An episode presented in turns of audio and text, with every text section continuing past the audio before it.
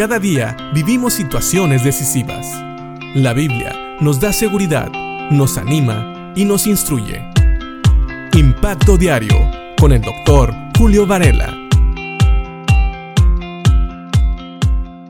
Uno de los mensajes más importantes de las Escrituras es precisamente el Evangelio, que es el mensaje de las buenas nuevas de salvación. Y sabes, a veces me imagino que muchos de nosotros tenemos un problema.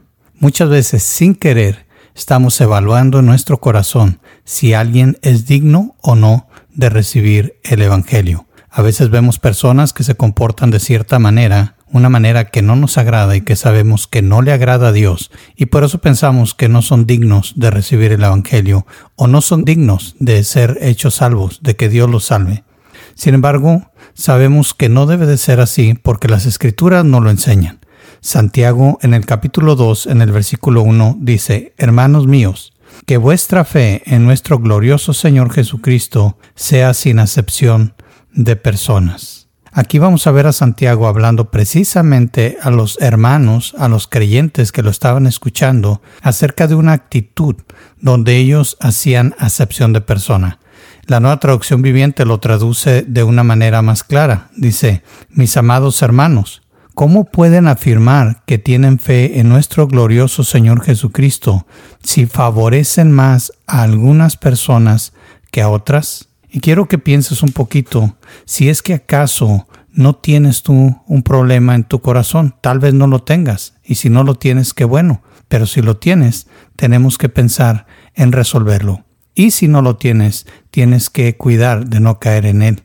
Y es precisamente a veces pensar que hay personas que merecen más el recibir el mensaje del Evangelio que otras. O también, de otra manera, que hay hermanos en la iglesia que merecen más tu amistad o que merecen más un cierto lugar solamente por tener ciertas cualidades o ciertas cosas que a ti te gustan. Sabemos que debemos de seguir la Biblia siempre en todo. Y la Biblia nos dice que el Evangelio es para todos. Si alguna persona llega a la iglesia, nosotros no debemos de juzgar si merece escuchar la palabra de Dios por su apariencia o por la manera en que se comporta. Sabemos que no debemos de descuidar la iglesia y permitir que una persona venga a interrumpir nuestra alabanza, nuestro servicio a Dios.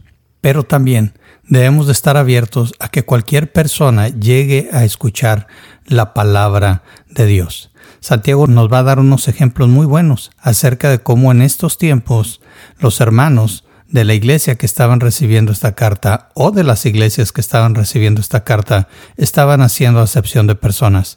Para ellos había personas que merecían más ciertos lugares en la iglesia para escuchar la palabra o que merecían más, lo podríamos decir así, escuchar la palabra que otros. Y esto no debería de ser así. Así que en los siguientes versículos vamos a encontrar este reto que Santiago hace a sus oyentes. Pero por lo pronto, piensa en esto. ¿Estás tú sin querer tal vez en tu corazón haciendo acepción de persona? Es decir, ¿estás decidiendo en tu corazón quién merece y quién no merece escuchar el Evangelio? Quién merece o quién no merece escuchar la palabra de Dios. Estás tal vez alejándote de personas que en tu propio criterio no merecen tu compañía, aun cuando son creyentes o aun cuando son inconversos que necesitan de oír de la palabra de Dios y tú les puedes compartir. Pensemos en esto. No quiere decir que no haya personas con las cuales nos llevemos mejor. Estamos hablando de compartir la palabra de Dios con el fin de edificar o de que alguna persona llegue a conocer a Cristo como su Señor y Salvador. Así que piénsalo, y voy a volver a leer este versículo. Mis amados hermanos, ¿cómo pueden afirmar que tienen fe en nuestro glorioso Señor Jesucristo si favorecen más a algunas personas que a otras? Piénsalo. Si no estás cometiendo este error, qué bueno, y sigue así. Pero tal vez si en tu corazón lo estás haciendo, por favor, reconsidera. Que Dios te bendiga.